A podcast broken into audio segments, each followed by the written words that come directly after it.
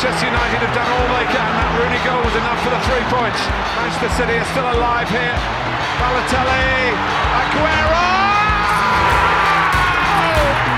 I swear you'll never see anything like this ever again. Assistência de Letra, um podcast de João Gomes da Silva. Futebol que transcende. Este é o oitavo episódio da segunda temporada do podcast Assistência de Letra. O meu nome é João Gomes da Silva e muito obrigado por seres ouvinte do meu podcast. Esta semana começo por falar da Liga Portuguesa, Campeonato Nacional da Primeira Liga. Futebol Clube do Porto foi campeão no passado fim de semana em pleno Estádio da Luz. Um Futebol Clube do Porto que surpreendentemente, pelo menos a meu ver, eh, entrou em campo eh, entregando o, o controlo e a iniciativa do jogo ao Benfica.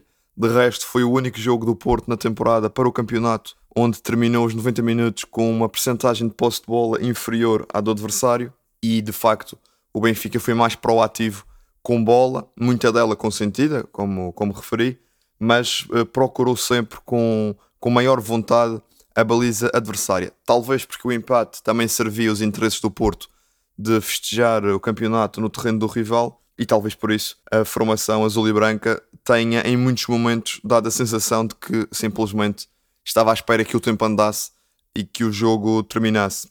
Do lado do Benfica, um jogo muito forte da, da linha defensiva durante a esmagadora maioria do, do tempo.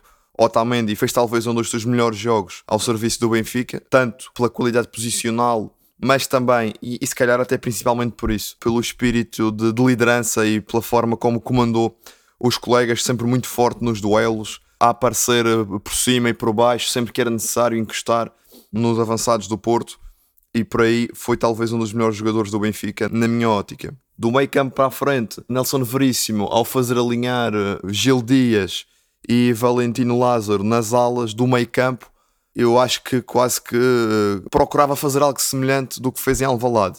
Colocar aqueles médios que, que no fundo seriam segundos laterais e eventualmente para segurar o maior ímpeto do Porto, fazer a tal linha de 6 como vimos no jogo com o Sporting. A verdade é que o Porto não forçou o seu momento ofensivo ou não construiu o, o seu jogo frente ao Benfica com base no, no, futebol que tem caracterizado o Futebol Clube do Porto nesta temporada. Portanto, o Benfica não teve a necessidade de encostar atrás e de formar a, a tal linha de 6 como aconteceu em Alvalade. Assim sendo, o que me pareceu é que tanto Lázaro como Gil Dias foram muito curtos para aquela que era a manobra ofensiva do Benfica, para o espaço que o Porto dava e consentia e para aquele que podia ter sido, se calhar, a, eu diria, a acutilância do Benfica no ataque à área do Porto. Porque se tivesse jogado, por exemplo, com Everton de um lado e, sei lá, e mesmo o Gil Dias ou o Diogo Gonçalves no outro, mas com funções diferentes, ou, ou mesmo até o, o Nemanja Radonjic, que ainda desaparecido do plantel, vá-se lá saber porquê. Sempre que apareceu deu, deu bons indicadores mas acho que faltou de facto outras características aos jogadores que o Benfica tinha em campo, porque conseguiu sempre procurar a baliza do Porto com maior vontade, com maior clarividência e, e faltou se calhar ali um, um, último rasgo de criatividade e de qualidade individual nos homens das alas. Depois por dentro o Gonçalo Ramos na posição habitual, um bom jogo do Gonçalo e o Darwin na frente. O que é que há mais a dizer deste jogo? O Benfica faz um gol que é anulado pelo VAR por 2 centímetros. É uma discussão que podemos ter noutro, noutro episódio que não neste, naquilo que se está a transformar o VAR, tecnologia da qual eu sou um, um incontornável apoiante, porque repõe verdade desportiva no futebol, mas acho que o protocolo tem que ter muita revisão e igualmente temos de, de pensar se faz sentido ou em que moles é que se está a anular um gol por 2, 3 centímetros, como já aconteceu também com o Sporting e com o Porto. Não é só mal quando acontece ao Benfica, que como sabem é o meu clube. Muito longe disso. Mas de facto, se falarmos em, em frames, e no momento exato em que o, o, o VAR coloca a linha, quer dizer, acho que deve haver sempre uma presunção de, de seriedade e eu tento fazê-lo, mas é muito complicado. 2 centímetros, o que são 2 centímetros? Estamos a falar de uma diferença de um frame, de uma coisa mínima, de um momento em que como é que se sabe qual é o frame onde o passe está a ser efetuado, onde a bola está a sair do pé do jogador que faz a assistência.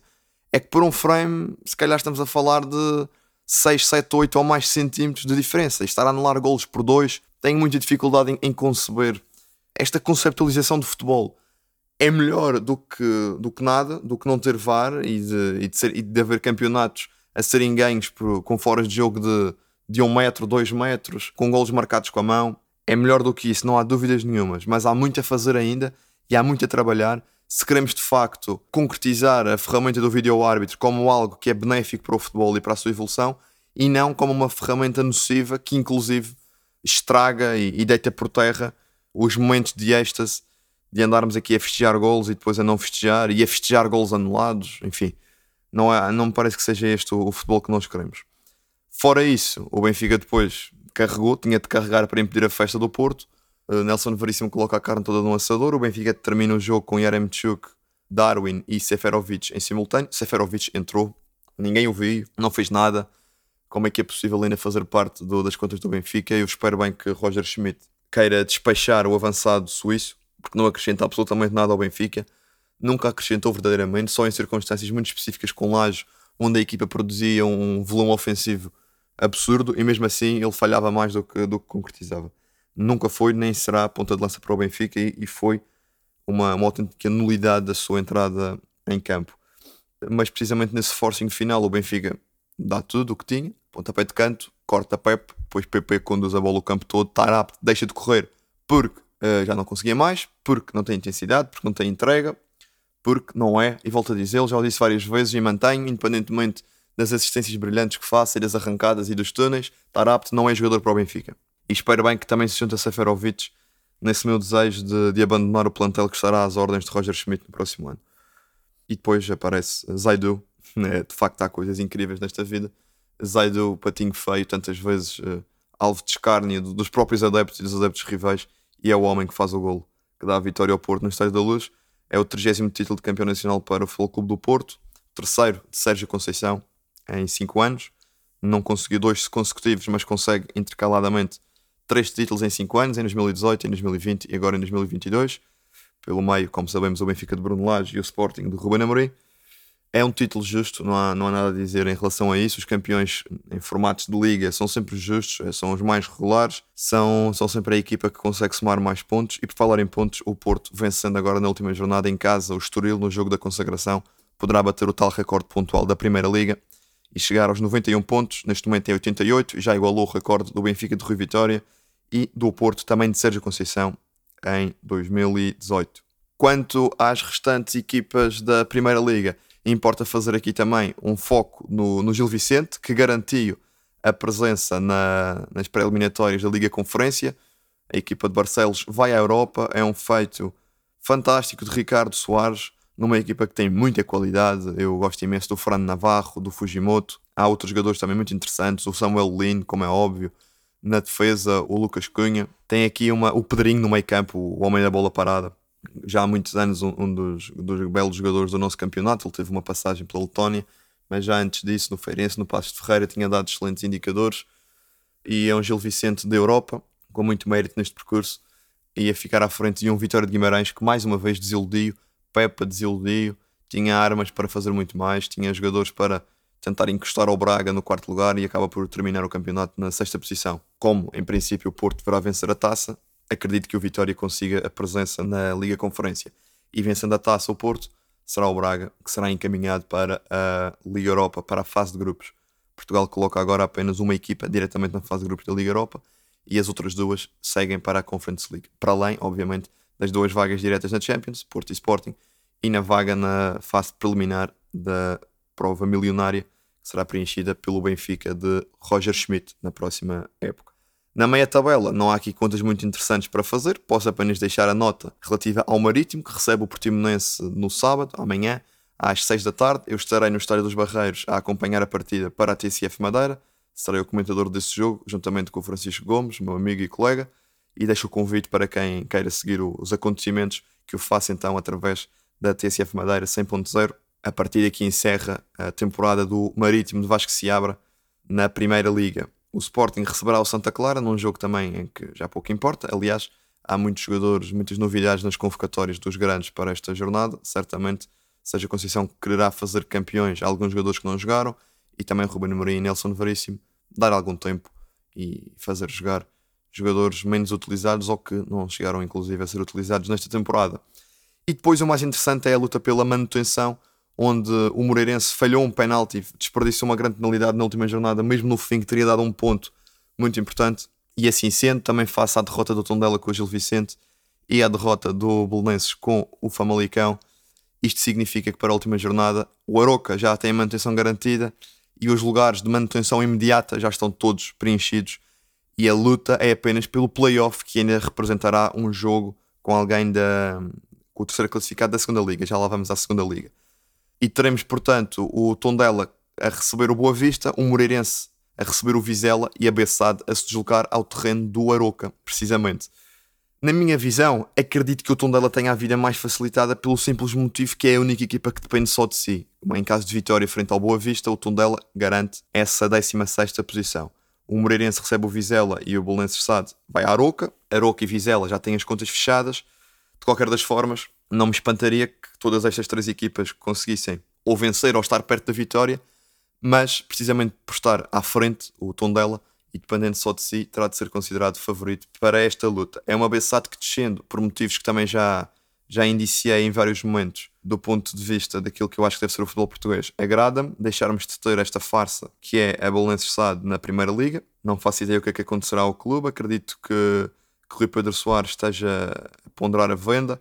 Não sei o que é que será feito com esta, com esta formação sem adeptos e sem dignidade, independentemente de uh, ter chegado a este esta situação com toda a legitimidade de, dos tribunais, isso é natural, mas no fundo é aqui um clube que não justifica a existência. O clube, sabe o que queiram chamar, não tem estádio, não tem nada, não tem adeptos. É uma coisa completamente segregada daquilo que deveria ser um clube de primeira liga. Mas enfim, não há tempo para explorar isso agora e, e já fui falando ao longo de, de, alguns episódios desta situação da Bessat que me desagrada imenso. E também acredito que seja o Moreirense a descer um grande descontrole emocional. Eu acho que Ricardo Sapinto só, só deitou mais achas na fogueira desde que chegou. Uma equipa completamente destabilizada do ponto de vista emocional. Uh, e os penaltis falhados e, e, as bolas que batem no poste e não entram, muitas vezes são resultado disso. Não há.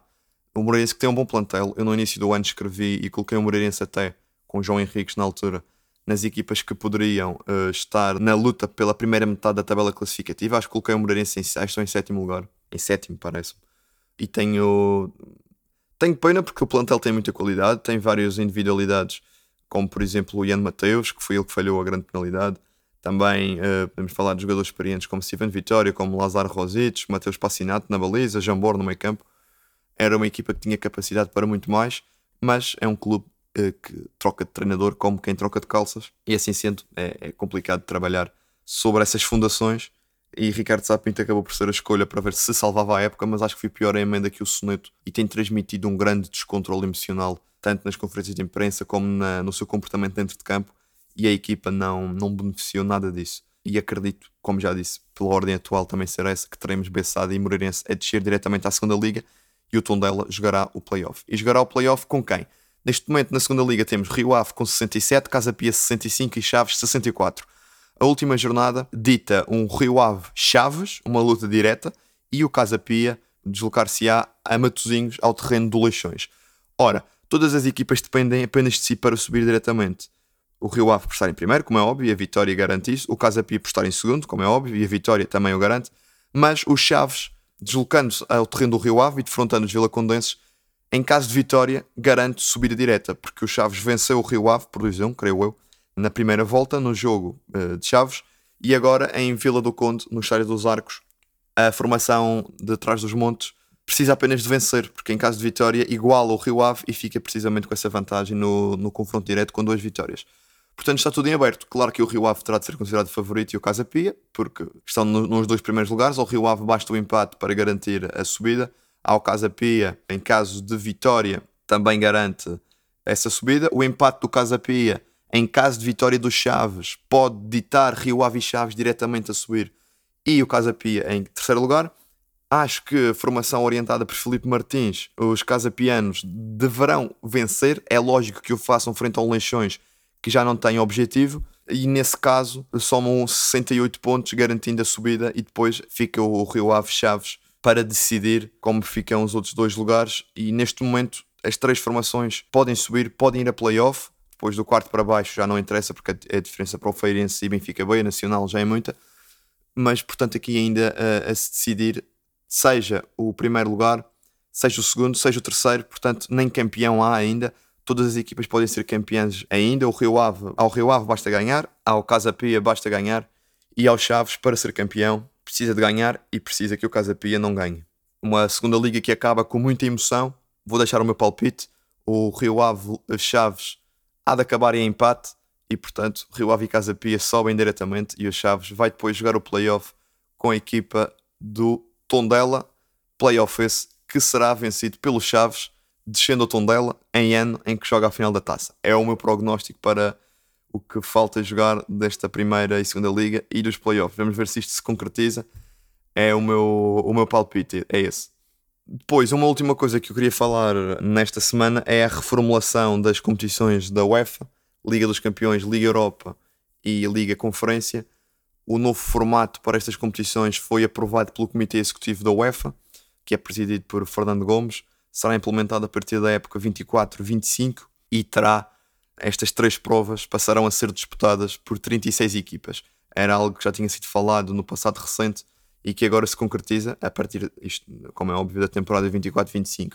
É uma mudança para 36 clubes e a maior alteração é a transformação da fase de grupos inicial, tradicional, já há muitos anos, para uma única fase de liga que incluirá todos os participantes. Ou seja, cada clube jogará 8 jogos nessa fase da liga todos contra adversários diferentes, portanto, das 36 equipas, cada clube defrontará apenas 8, mas todas diferentes nesses 8 jogos, 4 em casa, 4 fora. E isto depois permitirá organizar, ao fim dessas 8 jornadas, uma liga de 36 equipas, onde não jogaram todos contra todos, também era o que mais faltava, e pontualmente os 8 primeiros apuram-se diretamente para os oitavos de final. Depois, do nono ao 24 lugar, irá-se realizar um playoff a duas mãos, para garantir, para perceber quem serão depois as oito equipas que também migram para os oitavos de final, tendo assim 16 que depois disputarão oitavos, quartos, meias e final. Em relação a, também aos quatro clubes adicionais que passarão a estar colocados na Liga dos Campeões, neste caso, estamos a falar de mais um clube para o quinto classificado do ranking, que passará a ter três diretamente, neste caso será a França, e será muito difícil que deixe de ser eh, nos próximos anos um clube para o caminho dos campeões que passará a, ter mais uma vaga e depois os dois países com melhor pontuação na época anterior colocarão também uma equipa extra. Eu ainda tenho algumas dúvidas em relação a estas últimas duas vagas, mas acredito que, por exemplo, se tivermos, vamos supor, Inglaterra e Espanha a serem os dois países com maior pontuação em termos de coeficientes de clubes da UEFA, isso significará que colocarão diretamente cinco equipas no ano seguinte. Isto, no fundo, é uma reformulação para, para dar mais jogos, mais dinheiro, mais receitas, tudo aquilo que a UEFA anda à procura e, e nunca mais do que isso.